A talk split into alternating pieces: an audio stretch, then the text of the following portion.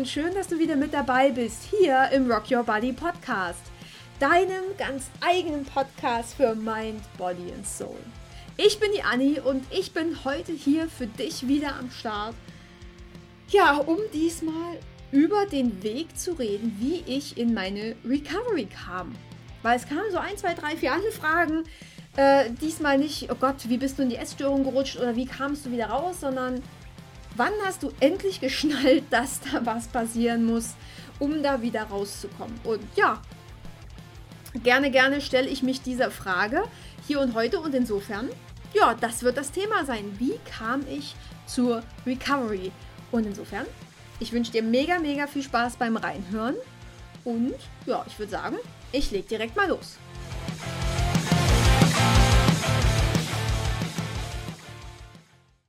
Also als mich die Fragen erreicht haben, habe ich so gedacht, hm, habe ich da nicht schon drüber gesprochen? War da nicht schon mal irgendwas? Aber nein, es gab tatsächlich noch keine Folge dazu, wie ich quasi in die Recovery kam, in die Therapie kam und so weiter und so weiter. Ähm, ja, und dann kam erstmal so der Gedanke, ja, fuck, wie kam ich denn überhaupt dahin? Und ich glaube, das war bei mir ein ein ständiger Prozess. Denn sobald ich damals meine ersten Pillen genommen hatte, war das sofort der Gedanke da, oh Gott, das muss wieder aufhören. Also ich war mir von Anfang an bewusst, okay, so geht es nicht weiter, okay, ich habe da ein Problem, okay, ich bin da in irgendeine Scheiße reingerutscht. Äh, ich habe beim ersten Mal Pillen nehmen wahrscheinlich auch noch, ah ja, komm, scheiß drauf, ja, jetzt nimmst du mal Pillen, alles überhaupt kein Problem, kannst locker wieder damit aufhören. Ja, das war allerdings Pustekuchen ähm, ab meinem ersten Mal Pillen nehmen, wo ich quasi äh, ja um die Weihnachtszeit da saß, den Adventskalender für meinen Ex da gemacht habe und dann quasi mehr oder minder immer ein Stück Schokolade nach dem anderen in mich selber äh, reingefressen habe und noch eins und noch eins und noch eins.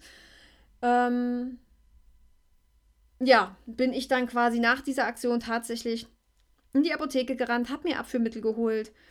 Und äh, ja, das war meine erste Story zum Thema Abführmittel. Ähm, und äh, wie bin ich in die Bulimie reingerutscht. Und just in dem Moment war mir schon irgendwie klar, dass das muss aufhören. Auch wenn ich es, glaube ich, noch eine ganze Zeit lang natürlich dafür genutzt habe, um die Aufmerksamkeit von meinem Ex damals zu bekommen weil er, ihr wisst ja schon, ähm, mich geschlagen hatte, weil er nicht wusste, wie er mit mir umgehen sollte ähm, und so weiter. Deswegen, ne, ich wollte die Aufmerksamkeit, ich habe Pillen genommen und ähm, ja, aber wie gesagt, von Anfang an war mir klar, so kann das nicht weitergehen. Insofern war ich quasi schon seit dem ersten Mal Pillen schlucken irgendwie in der Recovery drin.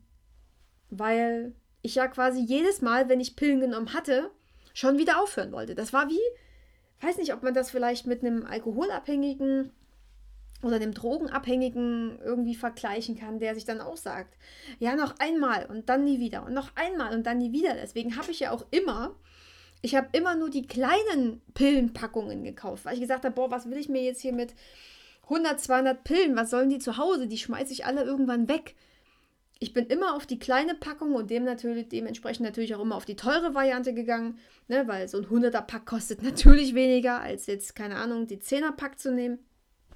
Aber ich bin immer auf die kleine Packung gegangen, weil ich immer gesagt habe, jetzt ist das letzte Mal, jetzt ist das letzte Mal.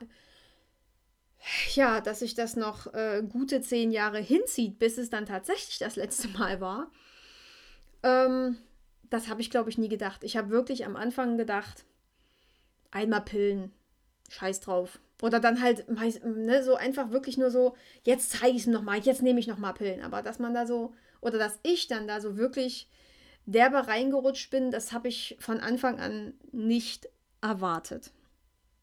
Genau, also das schon mal dazu. Ich war mir schon immer von Anfang an total bewusst, dass da was schief läuft und wusste quasi auch von Anfang an, dass da wieder was anders werden musste. Genau. Ähm, der erste große Schritt ähm, ja in Richtung richtige Recovery, sage ich mal. Mm, das ist ein bisschen eine längere Geschichte. Und für mich ist das auch immer so ein bisschen banal, obwohl natürlich jede Geschichte, jede Geschichte hat, hat ähm, ja, seine, seine Bewandtnis, jede Geschichte hat, hat, hat ihren Grund. Trotzdem kommt es bei mir, also mir kommt es bei mir immer so vor, ja, mein Gott, das war ja kein Grund, mein Gott. Aber ähm, mein Grund damals in eine Therapie zu gehen war tatsächlich der Wunsch, dass ich einen kleinen Hund haben wollte. Das war schon immer mein Traum. Ich wollte schon immer ein Haustier haben. Schon damals als Kind ging aber nie. Papa hatte immer Heuschnupfen. Ja, da habe ich immer irgendwelche Nachbarskatzen mit nach Hause gebracht, habe die gefüttert. Oder ja, keine Ahnung. Das war quasi schon immer mein größter, größter Wunsch, ein Haustier zu haben. Und da dann meine Mama äh, quasi sich einen kleinen Hund zugelegt hat, äh, Antiallergen. und da dachte ich so, ach Mensch, ja, das wäre auch was. So, gesagt, getan. Der Hund war da, ich noch mitten äh, in der Bulimie.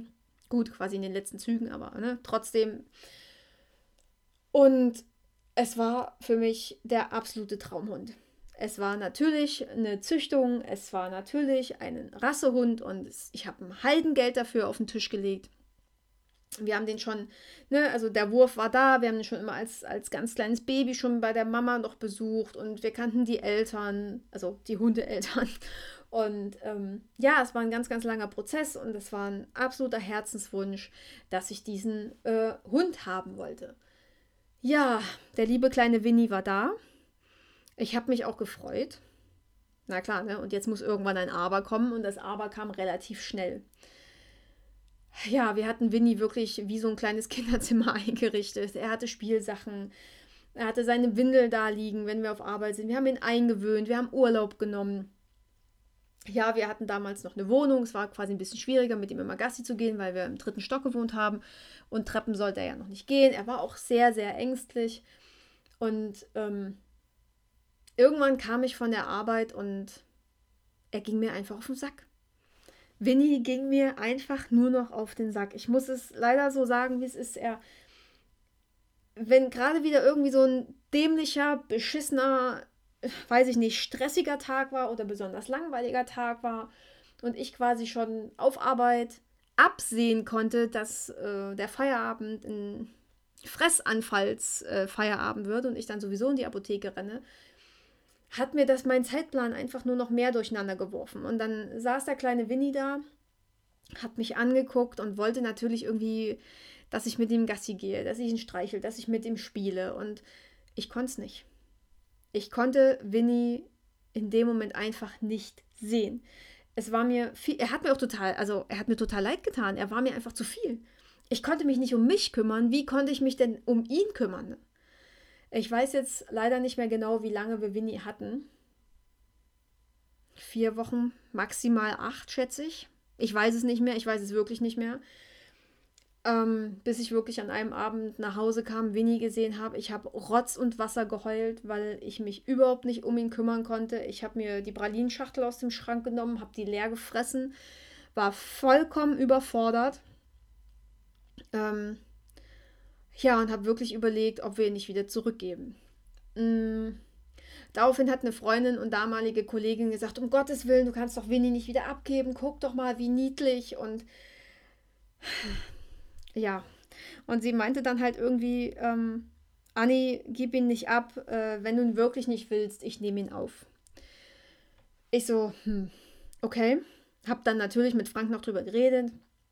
Und ich wusste, dass Winnie bei ihr total gut aufgehoben ist. Ne? Bauernhof, Hund war auch schon da, die Kids würden sich, glaube ich, rührend um ihn kümmern und ich so, ist okay. Süße, so machen wir das.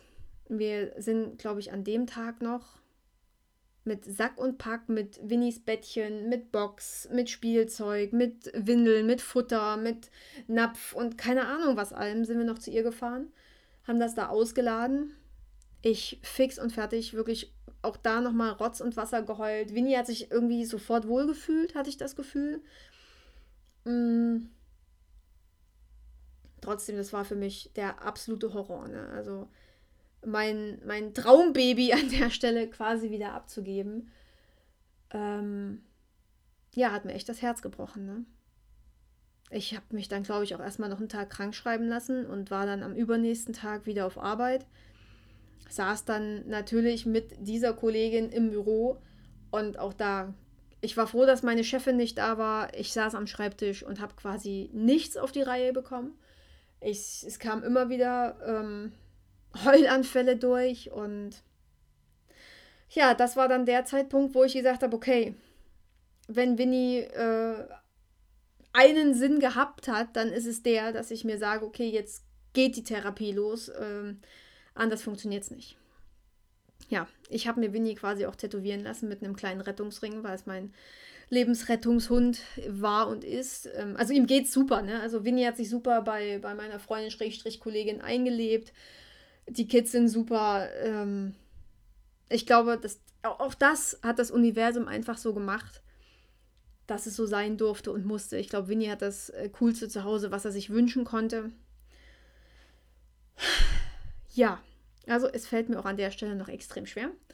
Hab vorhin ähm, quasi auch noch das Bild für Insta rausgesucht für die Podcast-Folge und das ging schon extrem, ja, mir an die, ja, wie heißt das? Ans Herz. Ja. Genau, also Winnie war quasi der Auslöser, um dann eine, um mich, ja, weiß ich nicht, um eine Therapie zu starten oder um mich um eine Therapie zu kümmern. Bin dann quasi im Frankfurter Zentrum für Essstörungen gelandet. Mm, was ich ziemlich cool fand. Also ich war dann mit der Therapeutin ziemlich auf einer Wellenlänge. Also das hat total gepasst. Das hat, ja, weiß ich nicht. Ich fand, also ich habe mich da total abgeholt gefühlt an der Stelle. Das war richtig, richtig cool. Klar, ne, Erstgespräch, erstmal gucken, bin ich denn tatsächlich erst gestört oder wie auch immer. Ich hatte ja jetzt so im Nachhinein, kommt es mir vielleicht so ein bisschen vor wie, war ich tatsächlich krank genug, um eine Therapie zu starten? Hat so ein bisschen Nebengeschmäckle im Nachhinein. Aber äh, damals ich das, hatte ich eher Schiss, ähm, dass ich nicht genommen werde, als dass ich jetzt gesagt hätte, okay, du müsstest jetzt noch dies und das machen oder wie auch immer. Hatte da jetzt auch nicht das Gefühl, dass ich kränker hätte werden müssen, ähm, um aufgenommen zu werden. Ja, also es wurde dann auch tatsächlich festgestellt, okay, Bulimie, alles klar. Und das ging ein halbes Jahr war mehr oder minder ambulant, ging auch ganz viel über Online und über Skype und ähm, ja, da hing auch so ein Programm hinten dran, was man täglich ausfüllen musste. Ähm, die Zwischengespräche immer dann vor Ort. Ähm, wenn irgendwas war, konnte man sich immer per Mail melden oder per Anruf. Also aufgehoben gefühlt habe ich mich da super. Ich hatte allerdings das Gefühl, dass es nichts gebracht hat. Also jetzt im Nachhinein, ne, reflektiert. Mm, irgendwann kam meine Therapeutin auf mich zu in dem halben Jahr und meinte so, so, ähm, Frau Zimmermann, Sie müssten jetzt mal gucken, äh, wann wir denn jetzt einfach überhaupt keine Pillen mehr nehmen. Und da war für mich von jetzt auf gleich war sofort klar, äh, ja dann direkt ab jetzt. So, und genauso habe ich das gemacht. Es war wie ein kalter Entzug, direkt ab jetzt. Und ich habe dann tatsächlich eine ganze Weile keine Pillen genommen, hatte keine Fressanfälle oder irgendwas. Mm ich glaube, so auf acht oder neun Wochen war ich wirklich clean in dem Moment. Und danach ging es wieder los. Und danach wurde es noch schlimmer. Und ja, das fand ich ziemlich erschreckend, dass ich quasi zum Ende ter der Therapie, am Ende des halben Jahres, mehr Pillen gefressen habe als am Anfang. Also es war tatsächlich so. Und das jetzt reflektiert, weiß nicht also die Therapie war für mich in der Hinsicht nicht die richtige Wahl. Ich habe mir auch immer gesagt, komm, du, Anni, du brauchst keine Therapie, du schaffst das alleine. Alle Freundinnen haben immer gesagt, ah, Anni, du musst doch dich mal kümmern und du brauchst doch eine Therapie und du schaffst das nicht alleine und du musst doch. Und ähm, vielleicht auch einfach mal ähm, wegen den Stimmungsschwankungen und keine Ahnung. Dass aber das Essen die Stimmungsschwankungen ausgelöst hat, beziehungsweise dass sich gegenseitig... Ähm, ja beeinflusst hat. Ich glaube, das, das sehen nur die Menschen, die tatsächlich auch an einer, an einer Essstörung leiden. Und das hatte nichts mit, mit Depression oder mit Burnout oder was weiß ich nicht zu tun. Das lag in dem Moment tatsächlich alles am Essen, beziehungsweise an den Emotionen, die das Essen hervorgerufen haben. Und dann natürlich, was das Essen wieder für Emotionen äh, hervorgerufen hat. Und dann war es der Teufelskreis. Ne? Ja, also das war quasi mein halbes Jahr Therapie. Und danach ging es erstmal noch eine ganze Weile weiter mit Pillen, bis ich gesagt habe, nee, Pillen, never again. Das war tatsächlich dann auch eine Entscheidung von heute auf morgen. Ne? Also wie, wie schon in der Therapie, wo ich gesagt habe, ähm, ja, das können wir jetzt gleich machen, ist ja überhaupt kein Problem. Ne? Kleine Selbstüberschätzung meinerseits an der Stelle. Aber ja, und den wirklich letzten Scheißentschluss, dass ich gesagt habe, jetzt möchte ich nie wieder was mit einer Essstörung zu tun haben, der kam wirklich über Nacht. Klar habe ich erstmal keine Pillen mehr genommen und bin in der Quasi-Recovery gelandet über drei Jahre lang. Aber dass ich dann gesagt habe, hey, ich kann auch mit Restriktion und keine Ahnung nicht wirklich gesund werden. Jetzt geht es wirklich darum, zu essen und auf dich zu achten und wirklich auch darauf zu achten, was dein Körper braucht, was du möchtest, was dir wichtig ist und was für Signale dir dein Körper auch gibt. Das war eine Entscheidung von jetzt auf gleich. Ich kann auch heute noch nicht sagen, wie diese Entscheidung zustande kam. Die war wirklich über Nacht. Die war, ja, die war einfach von heute auf morgen. Wie wirklich, wenn, wenn, wenn du mit dem Rauchen aufhörst. Oder, keine Ahnung, ich habe die letzte Pillenschachtel auch wirklich auch noch im Schrank. Also so als Mahnmal, sag ich mal. Ähm, ja, die ist unangetastet, da ist keine einzige Pille raus. Ich habe die immer noch da als, naja, Erinnerung klingt jetzt ein bisschen blöd, ne? Aber so als, ja, Zeichen der Stärke, dass ich sie einfach nie angebrochen habe, ne? wahrscheinlich jetzt quasi auch schon extrem lange verfallen, aber das sei mal noch dahingestellt. Ja, das ist quasi mein Weg in die Recovery gewesen. Ist krass, oder? So ein kleines, flauschiges Wesen hat quasi die Therapie, äh, ich sag mal, verursacht. Und alles andere kam dann Schrittchen für Schrittchen und dann mit dem Paukenschlag. Hm, so sieht's aus ja, also, ähm, also wirklich spektakulär war das bei mir quasi gar nicht. Aber ich dachte, ich sollte äh, dir das trotzdem nicht vorenthalten. Deswegen, ja, war das jetzt quasi meine Geschichte dazu, wie ich in die Recovery kam. Ja. In dem Sinne, mehr bleibt mir jetzt an der Stelle nicht zu sagen. Ich hoffe, es hat euch trotzdem gefallen. Ich hoffe, ich konnte euch trotzdem irgendwie abholen und vielleicht auch ähm, ja, zeigen, dass es nicht immer so dieser mega, absolute, riesen, keine Ahnung, Grund sein muss. Äh, oder dieses extreme Warum, ne? Weil viele ja auch sagen, ja, was war dein Warum dahinter? Ja, bei mir war das Warum dahinter halt ein kleiner Hund. Ähm, es muss nicht immer das riesigste Warum sein, was für andere vielleicht wichtig ist, sondern es muss dein Warum sein. Und das ist, glaube ich, glaube ich, auch ein ganz wichtiger, wichtiger Hinweis, den ich dir damit auf den Weg geben kann mach dir da keine Platte, dass vielleicht dein Grund nicht äh, groß genug ist oder dass das ja alles gar nicht wichtig ist, was du da denkst und was du fühlst. Klar klingt so ein Hündchen jetzt relativ banal. Trotzdem hat er genau das ausgelöst, ähm, dass ich jetzt da sitze oder stehe, wo ich stehe. Ne? Ja. Gut, ihr Süßen. Das quasi mal dazu. Lasst mir gerne wieder eine Rezension da bei iTunes, 5 Sterne, feuerfrei oder schreibt mir eure Erkenntnisse unter äh, dem Post bei Insta oder bei Facebook. Ähm, lasst mir da einfach einen Kommentar da. Ähm, guckt rein, schreibt mir eure äh, Wege in die Recovery auch gerne drunter, bin ich mega gespannt. Und ansonsten bleibt mir erstmal nichts anderes zu sagen als Rock Your Body, Rock Your Life, deine Annie.